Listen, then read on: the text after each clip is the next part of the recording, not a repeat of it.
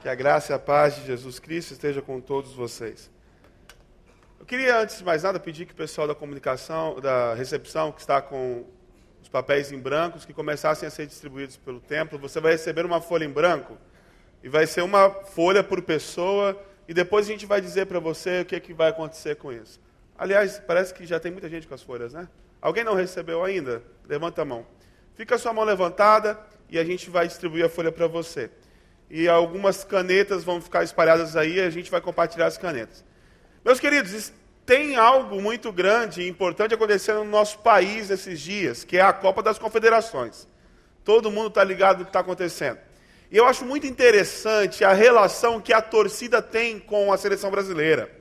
Se vocês lembrarem bem, puxarem pela memória, alguns jogos atrás, três jogos atrás, a seleção era constantemente vaiada, o Neymar era constantemente vaiado. Bastou apenas dois jogos que o Brasil ganhou de 3 a 0 esses dois jogos para que fosse só festa. Quem assistiu o jogo ontem no Mané Garrincha, o Neymar fez um, um golaço, aliás, aos três minutos do primeiro tempo, e a galera gritou o nome dele e aplaudiu ele durante todo o jogo. É muito interessante. Torcedor de futebol é muito interessante. Agora, o que é que faz alguém vaiar ou xingar um jogador de futebol?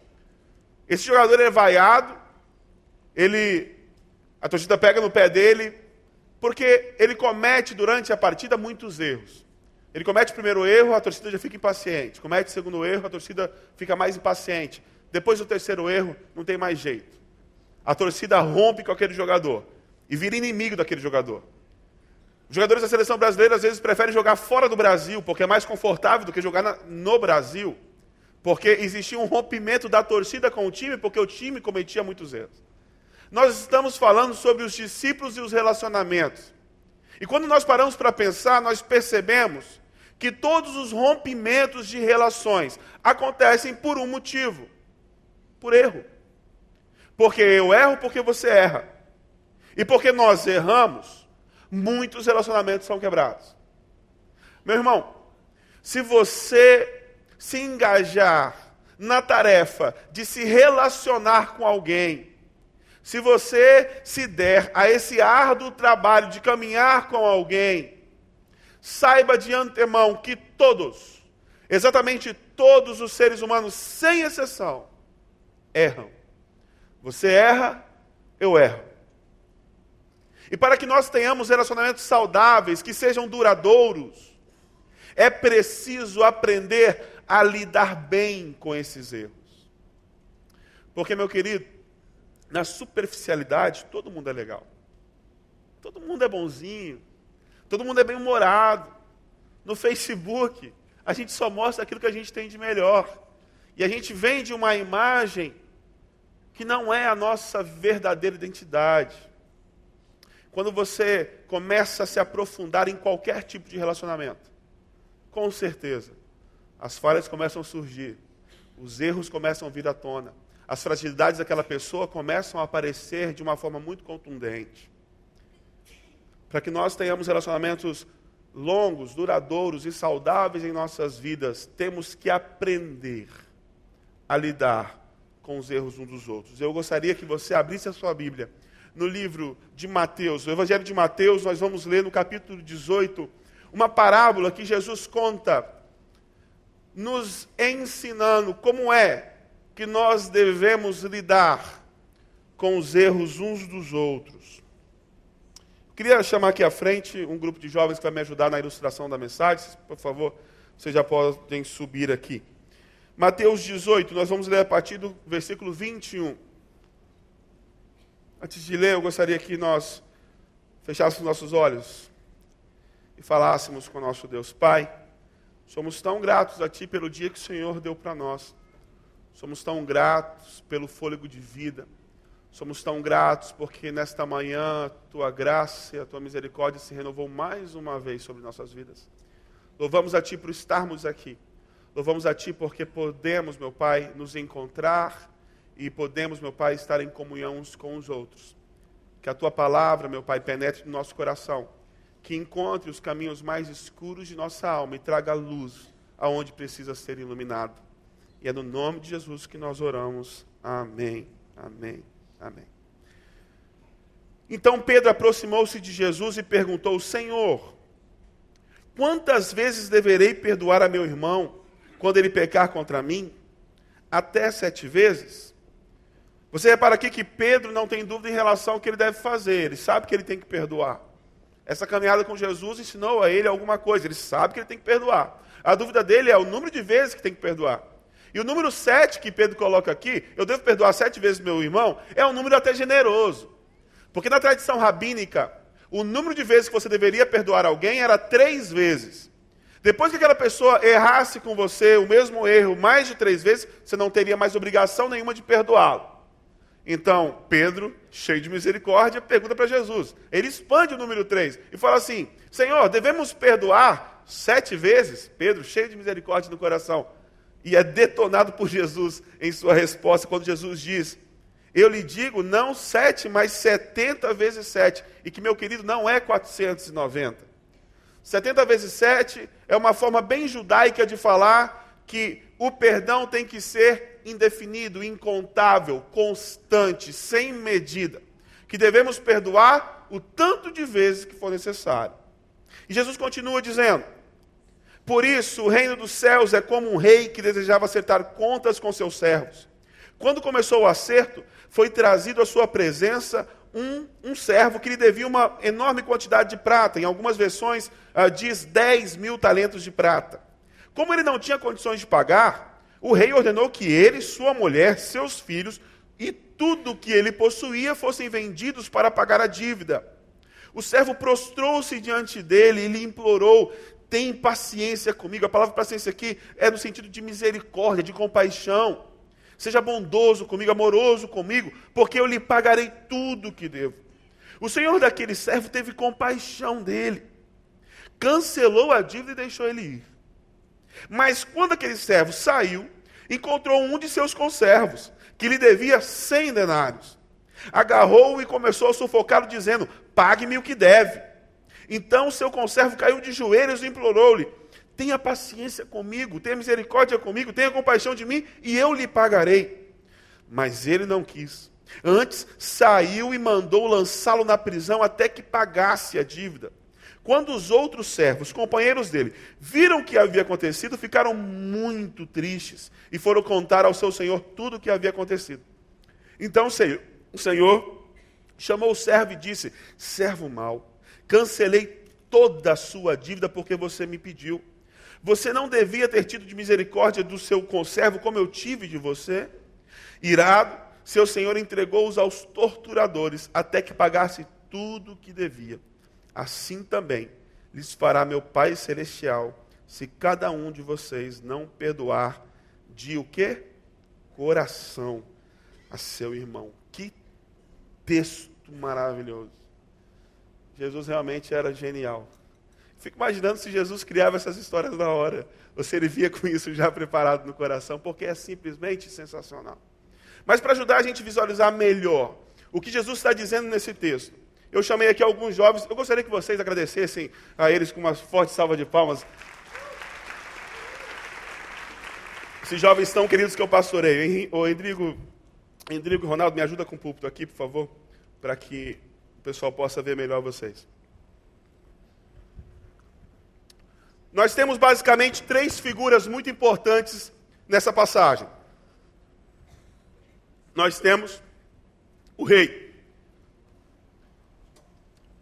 O rei começa a examinar o seu livro e ele descobre que tem um servo que tem uma dívida com ele. Esse servo, que vai ser desempenhado pelo ator global Felipe, chega à presença do rei e o rei fala para ele: Olha, você vai ter que me pagar. E o servo fala: Ou senão você vai ser lançado na prisão. Mas este servo não tem condição de pagar, pede paciência, misericórdia daquele senhor Aquele senhor, chega aqui, Felipe, vai embora não. Aquele senhor tem misericórdia dele, deixa ele ir, ele caminha mais um pouco, encontra um conservo, que vai ser desempenhado pelo ator, esse é verdadeiramente global, Marcelo Padilha, e ele está na mesma situação, está devendo também. E ele fala assim: paga o que me deve. Esse conservo também se ajoelha e pede misericórdia para esse primeiro servo. Mas só que esse primeiro servo não usa de misericórdia para com ele. E manda ele para a prisão para ser torturado. Nossa prisão vai ser ali, ok? Que ali tem mais espaço. E aí nós temos como atores principais esses queridos e temos os atores coadjuvantes, né? Não menos importantes, lógico. Podem disputar o Oscar também, como ator coadjuvante. Mas o Ronaldo e o Andrew que vão ser os guardas. E a gente tem a Cris, vamos ficar aqui do lado dela, a Cris e a Alice que vão ser aqueles servos que observam. Então nós vamos agora encenar ao vivo aqui como é que é essa, essa parábola para que vocês tenham uma visualização melhor. Eu espero que vocês enxerguem algumas coisas muito importantes naquilo que uh, o texto está dizendo. O texto diz que havia um rei, havia um rei que resolveu acertar as contas com os seus servos. E examinando o seu livro de contas, descobriu que havia um servo que lhe devia 10 mil talentos de prata. E mandou que seus guardas chamassem esse servo até a sua presença. E trouxeram esse servo à sua presença, e aquele senhor, aquele rei, disse a ele o seguinte: Pague-me o que me deves, ou te lançarei na prisão. Aquele servo, como não tinha condições de pagar, pediu ao rei o seguinte: Tens misericórdia de mim, e pagarei tudo que lhe devo. Então diz o texto que aquele rei se compadeceu, teve misericórdia daquele servo, cancelou a dívida daquele servo, liberou aquele servo e deixou aquele servo ir. Aquele servo então saiu da presença do rei, continuou o seu caminho, só que durante o seu caminho, ele encontrou um conservo dele que lhe devia 100 denários. E no que ele encontrou o servo, o texto diz que ele começou a sufocar esse conservo. Pague o que me deves, ou te lançarei na prisão. Gente, que performance, que performance. No que o conservo disse: Tem misericórdia de mim, pagarei tudo que lhe devo. Só que aquele servo não teve misericórdia do seu conservo, chamou os guardas e mandou que o lançasse na prisão. Os guardas mal encarados, bravos pra caramba, muito fortes, lançaram aquele conservo na prisão. Só que tem gente que está assistindo toda essa cena. E essas pessoas que assistiram a cena foram diretamente. E, gente, eu não escolhi mulher de propósito. Eu explico. Não foi uma coisa pensada nesse sentido, não, de jeito nenhum. Mas ela contou para o rei. O rei ficou indignado, chamou os seus guardas, mandou trazer de volta aquele servo. Trouxeram aquele servo, o servo caiu diante do rei. O rei disse para ele: Eu usei de misericórdia para com você. Por que você não usou de misericórdia para com meu servo? E aí o rei manda lançar ele na prisão para que seja o quê? O que, que o texto diz? Vocês lembram? Torturado.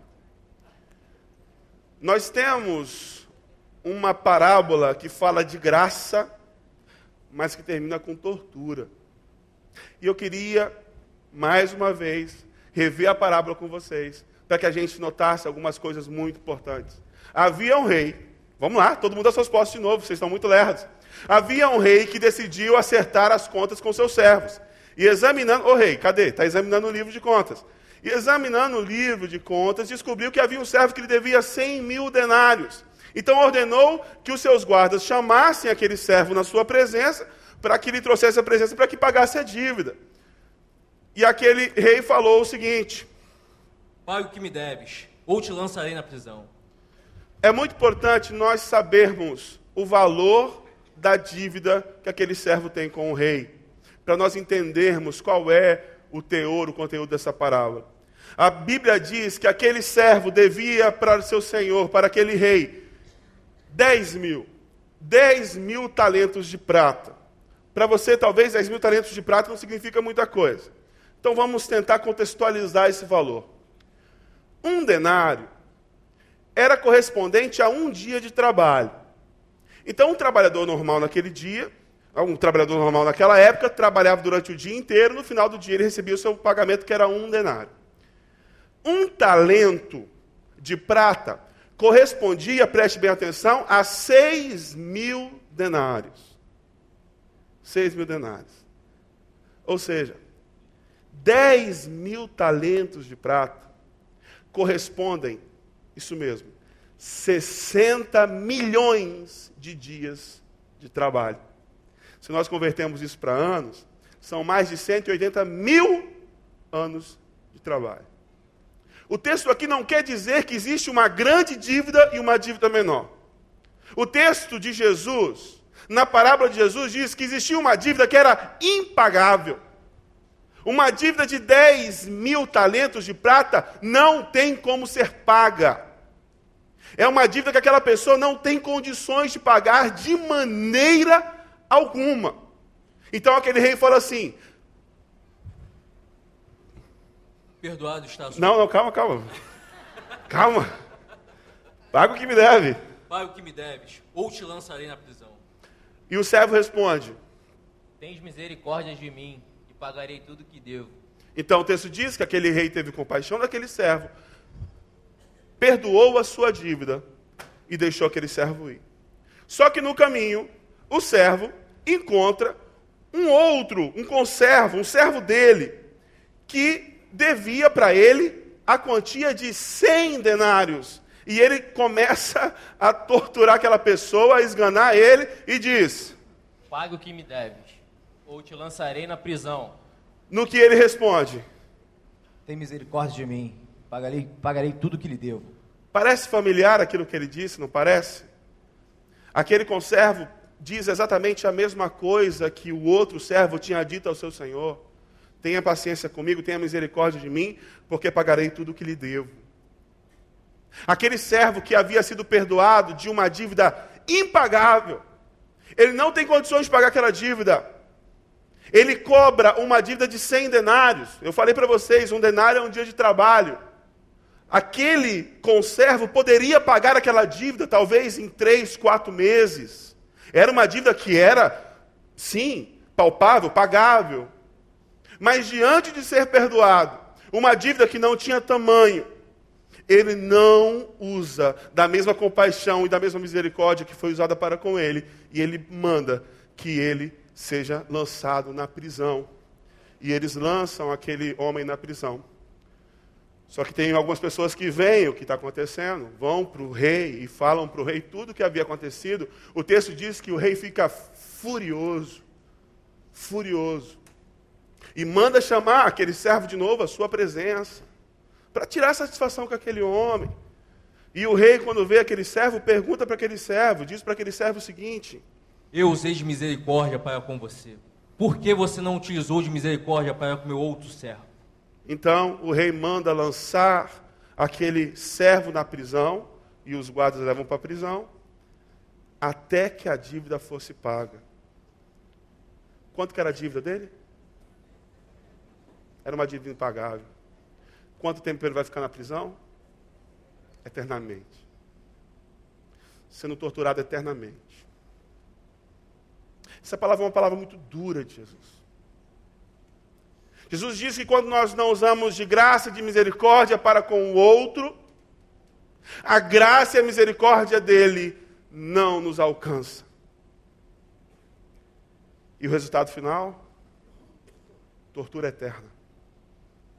Porque é uma dívida que é impossível de ser paga.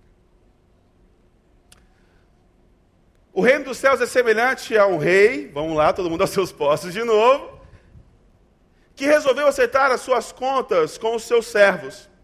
E examinando o seu livro de contas, descobriu que existia um servo que devia 10 mil talentos de prata. Então ele manda chamar esse servo à sua presença. Então, no que o servo vem à sua presença, o rei diz àquele servo: Pai, o que me deves ou te lançarei na prisão. No que o servo responde: Tens misericórdia de mim e pagarei tudo que devo. Agora, algumas perguntas. O texto diz que aquele rei tem compaixão daquele servo, perdoa a sua dívida e manda aquele servo ir. Felipe, levanta e vai. Uma pausa aqui agora. Pergunta que eu faço para os irmãos, eu quero refletir com vocês é: por que é que aquele homem perdoou? Por que é que aquele rei perdoou? Será que foi por causa do pedido que ele fez? Porque presta atenção no pedido que ele fez. Tem paciência comigo, que lhe pagarei tudo o que devo. Isso é verdade ou é mentira? É mentira.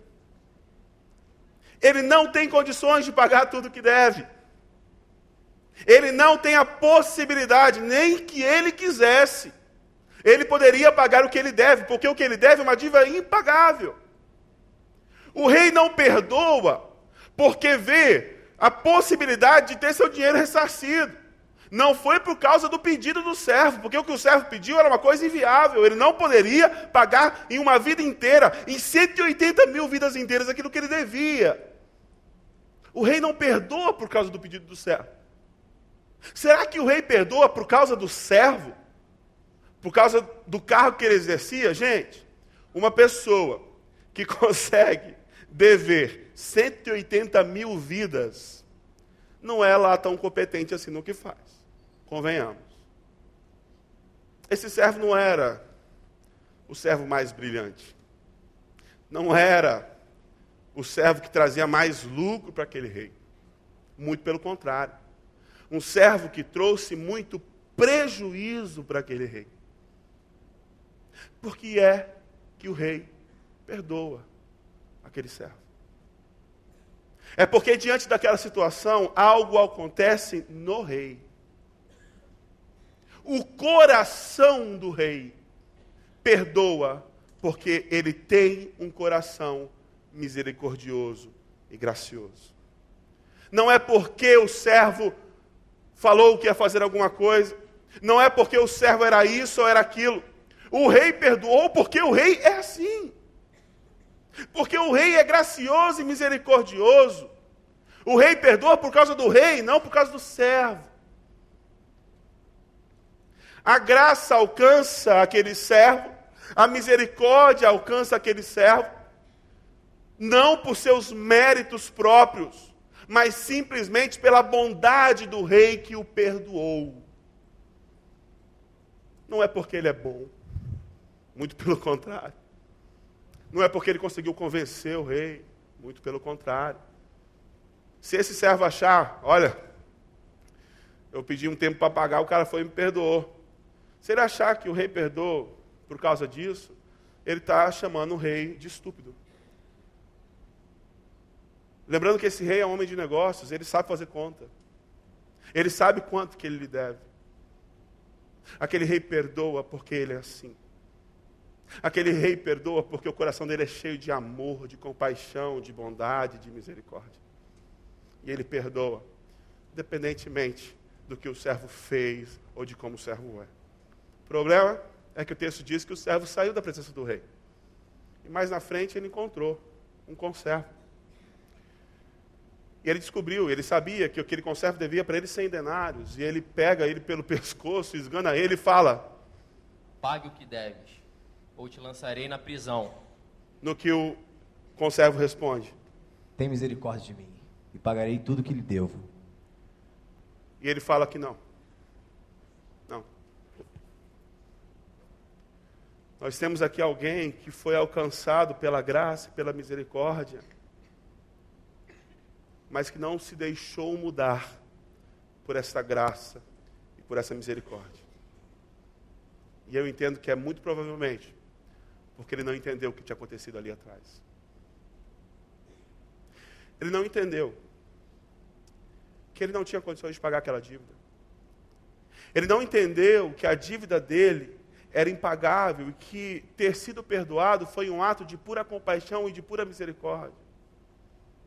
E quando eu olho para muitos de nós, quando eu olho para a nossa vida, para a nossa realidade, eu percebo que muitas pessoas que conhecem a graça, o amor, a misericórdia de Deus, não se deixam transformar por essa graça e pela misericórdia, porque se acham merecedores dessa graça e dessa misericórdia.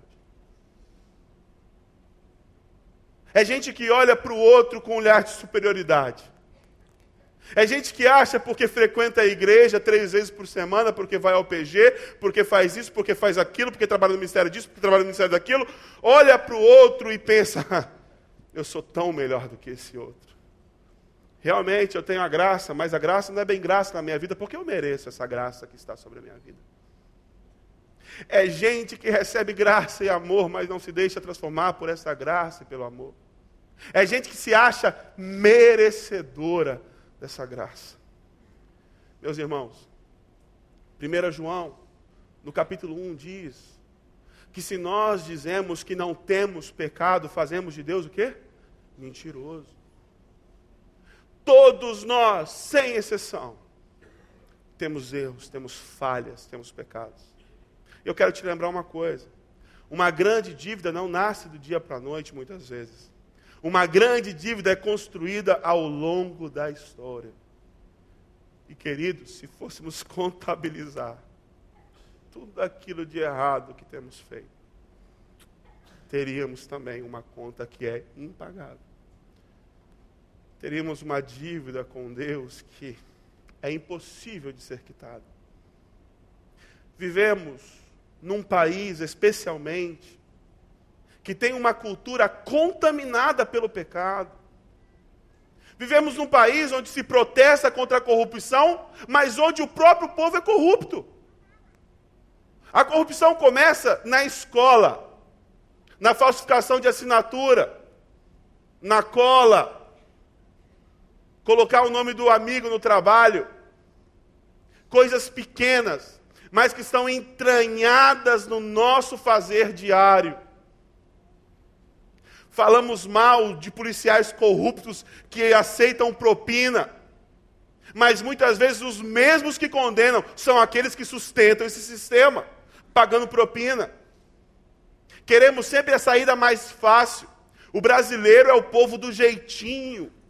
A gente sempre quer o caminho mais fácil. A gente sempre quer ter vantagem sobre o outro. Nós estamos contaminados pelo pecado, o pecado está nos rodeando de todos os lados. Eu estava em casa um dia desses, a gente estava falando sobre isso, sobre propina para policial. E eu estava com a minha carteira vencida recentemente. E eu dirigi, olha o pecado, né? Dirigi algumas semanas com a carteira vencida. Que demora o processo, minha carteira não é daqui, tem que fazer a transferência. É um processo bem demorado. E estava falando lá na, na, mesa, o João Marcos estava presente, a gente, eu falei assim, olha, se eu fosse parado, eu ia falar, ó, dá a multa, porque é a multa que eu mereço. E ele falou assim, eu duvido que você não daria propina. Isso que ele falou com tanta naturalidade é o pensamento corrente no nosso meio, no nosso povo. Se você tiver condições de tirar vantagem, tire vantagem. Se você tiver condições de sonegar os seus impostos, faça isso. E aí a gente condena os políticos que desviam verba federal, estadual. Mas nós fazemos isso na fonte, desviamos muito antes de chegar o dinheiro na mão deles, muitas vezes. Às vezes nós nos achamos bons demais e esquecemos que temos tantos erros em nós.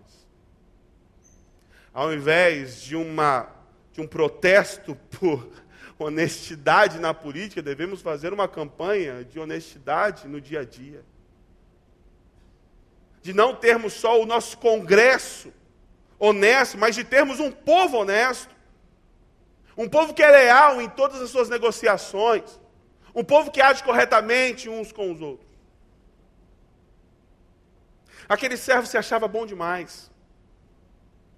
E por se achar bom demais, não se deixou ser transformado pela graça e pela misericórdia que alcançou a vida dele e não se deixando transformar pela graça e misericórdia, se achando bom demais, ele não usa de compaixão para aquele servo dele.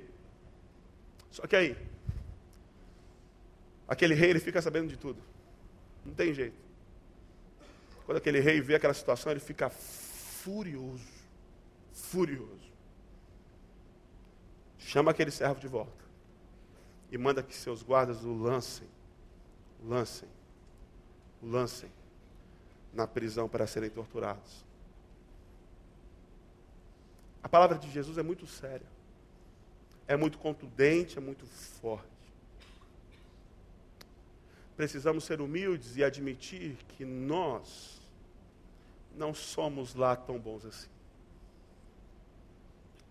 Que nós, antes de julgarmos os outros, precisamos lembrar que fomos já absolvidos por Deus E se ele usou de misericórdia para conosco, nós temos a obrigação de usar de misericórdia para com o nosso próximo. O texto diz que o reino dos céus é semelhante a um rei que resolveu acertar suas contas. Vamos lá, rei com os seus servos. E examinando o seu livro de contas, descobriu que existia um servo que lhe devia 10 mil talentos de prata. Então aquele rei manda que chame aquele servo à sua presença. Os seus soldados vão, trazem aquele servo à sua presença. E aquele rei diz o seguinte: Pai, o que me deves, ou serás preso. No que o servo responde: Tens misericórdia de mim e pagarei o que devo. O rei se enche de compaixão se enche de compaixão e perdoa a dívida daquele servo. Repare o que acontece todas as vezes.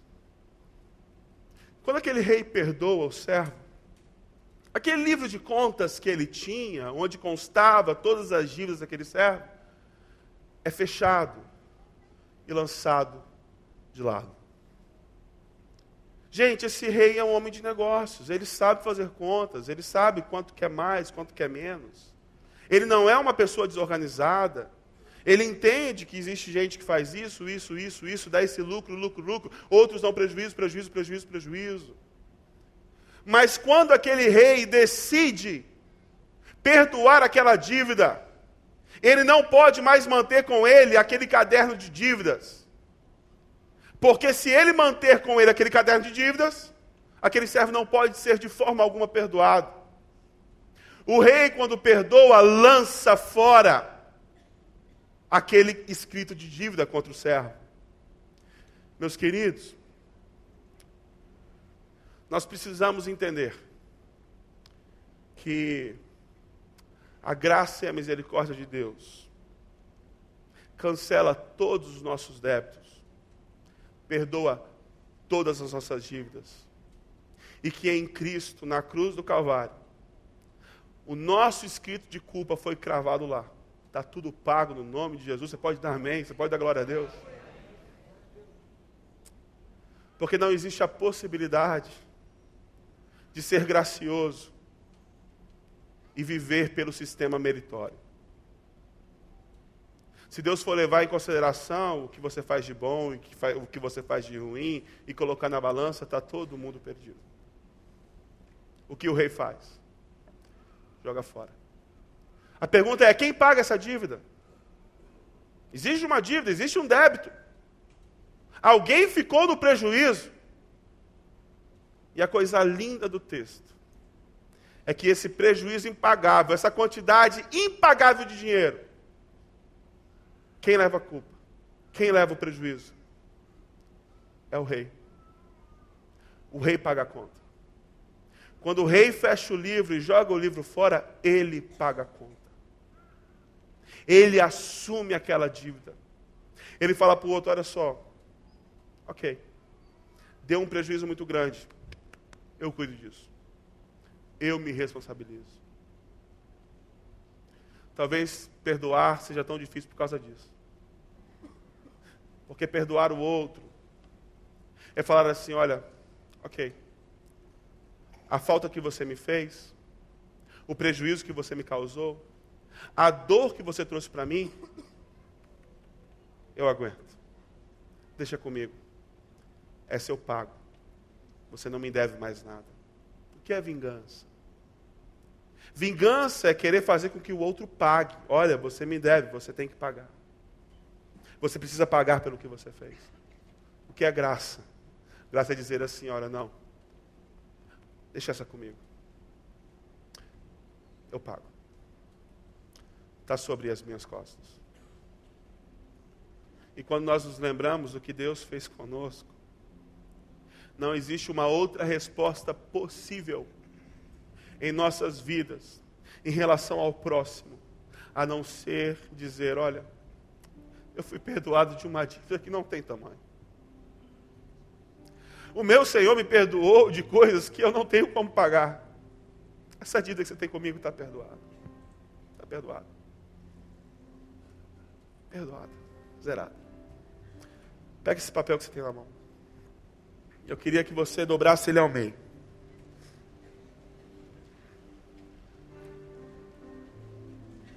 Você vai fazer o seguinte: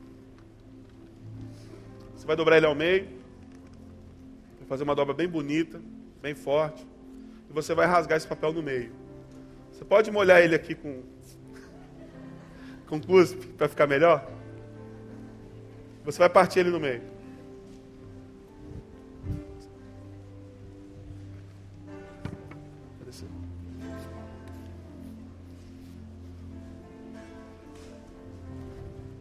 E agora que você partiu esse papel ao meio, você vai dobrar essas duas partes agora ao meio de novo. E você vai ter agora dois livrinhos. Dois livrinhos. Eu queria que você segurasse esses dois livrinhos, um na mão esquerda e você abrisse ele assim, e um na mão direita e você abrisse ele assim. E agora, eu queria que você olhasse para esse livrinho. E no lado esquerdo desse livrinho, da tua mão esquerda, é o seu livro de contas com Deus. E eu queria que você, no lado esquerdo desse livrinho, visualizasse um ponto de mais.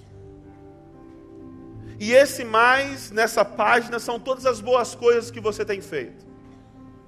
Aquilo que você acha que faz Deus te amar mais. Eu queria que você visualizasse né?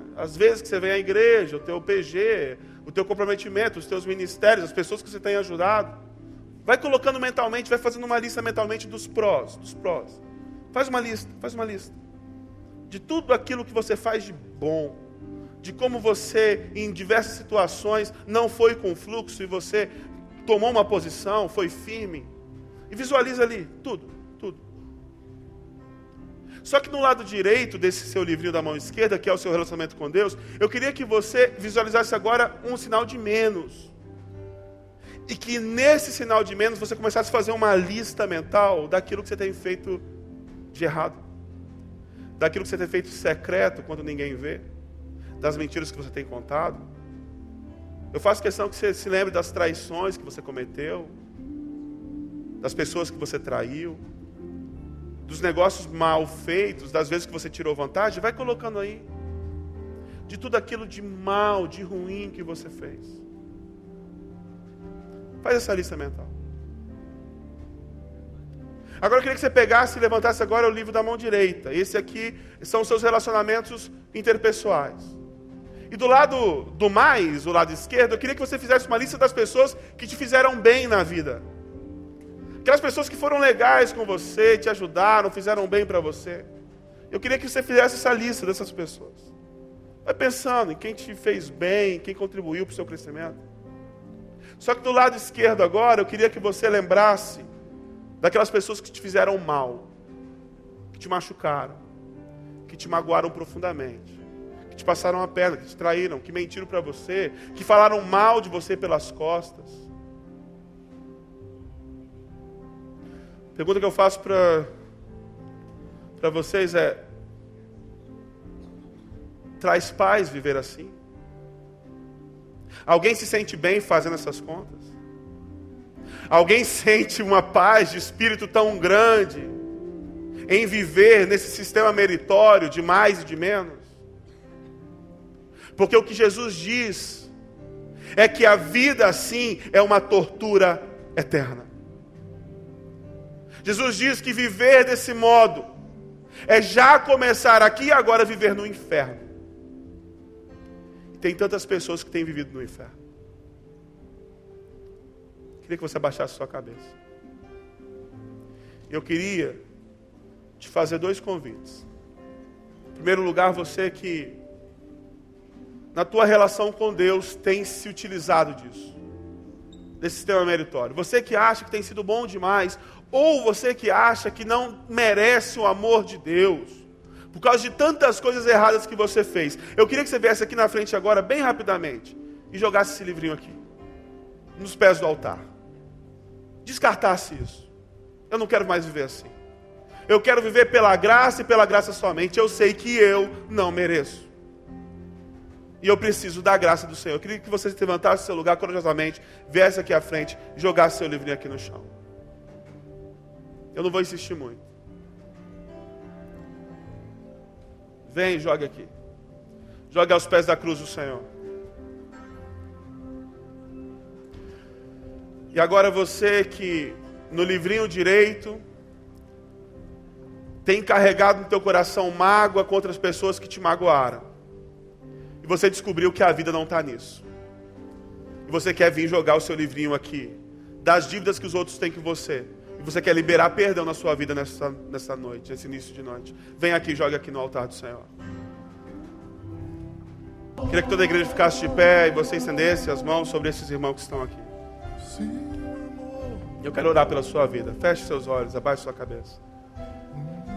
Pai, nós temos aqui pessoas que reconhecem que durante a sua vida têm vivido pelo sistema de mérito. Tem gente aqui, meu Pai, que se acha boa demais, mas que hoje reconhece, meu Pai, que não é nada sem o Senhor, que depende exclusivamente do Senhor, que a dívida que tem contigo é impagável, Senhor. Que essa pessoa hoje jogue fora esse livrinho e que ela viva pela graça e pela graça somente. Tem gente aqui, meu Pai, que eu sei que tem se achado indigno do teu amor. Gente que não consegue se aproximar do Senhor por causa dos erros, das falhas que tem acumulado durante a vida. Que no nome de Jesus, elas tenham convicção que foram perdoadas pelo sangue do Cordeiro, que o escrito de dívida que era contra elas foi gravado na cruz do Calvário, que está tudo pago no nome de Jesus e que elas possam desfrutar do teu amor, que elas possam desfrutar da tua graça, da tua compaixão e da tua misericórdia. Pai, tem gente aqui que tem carregado no coração mágoa, rancor, ressentimento. Gente que não tem usado com o outro a mesma graça e a mesma compaixão que o Senhor tem derramado sobre a vida deles. Que abra, meu Pai, hoje no coração um rio de graça, um rio de compaixão que toda mágoa, que toda rancor possa ser hoje liberado no nome de Jesus, e que nós venhamos a perdoar quem nos ofendeu, e que saiamos esta noite completamente libertos pela graça transformadora e maravilhosa de Cristo Jesus. Nós consagramos tudo isso a Ti. Nós agradecemos ao Senhor por essa noite. E a Ti nós rendemos louvores. E todo o povo de Deus diz: Amém, Amém, Amém. Que a graça de Jesus Cristo, que a consolação de Deus Pai, que o amor do Espírito Santo esteja sobre a tua vida. Vá em paz para o seu lar. Tenha uma semana abençoada na presença de Deus. E que a graça e a misericórdia do Senhor te alcance por onde você for. Que Deus abençoe a sua vida, meu querido.